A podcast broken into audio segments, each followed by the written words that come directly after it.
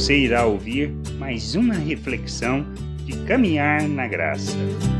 Obedecendo a lei para não escandalizar.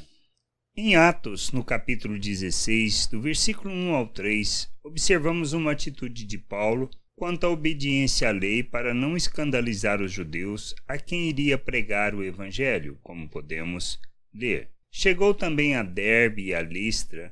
Havia ali um discípulo chamado Timóteo, filho de uma judia crente, mas de pai grego. Dele davam bom testemunho os irmãos em Listra e Icônio. Quis Paulo que ele fosse em sua companhia. Por isso, circuncidou por causa dos judeus daqueles lugares, pois todos sabiam que seu pai era grego. Termos o entendimento claro sobre o que fazermos e por que é muito importante, pois o nosso objetivo deve e tem que ser para alcançar pessoas, levando-as ao conhecimento da vontade de Deus. Devemos, como na atitude de Paulo, mesmo sabendo que não é importante para os processos de Deus, fazer tudo para não escandalizar as pessoas. Todas as nossas atitudes e palavras devem ser com a intenção de não colocar barreiras para o Evangelho, pois iluminar o entendimento e levar todos ao conhecimento da verdade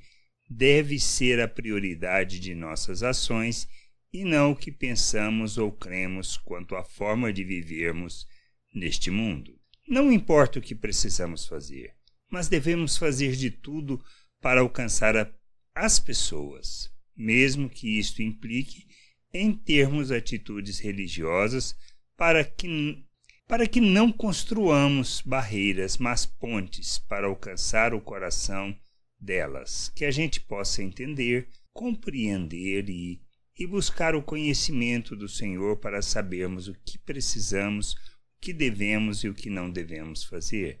De maneira que as pessoas tenham o seu entendimento iluminado e assim possam se submeter ao nosso Deus. Graça e paz sobre a tua vida. Amém. Não deixe de ouvir outras reflexões de caminhar na graça no agregador de podcast de sua preferência. Procure por Caminhar na Graça.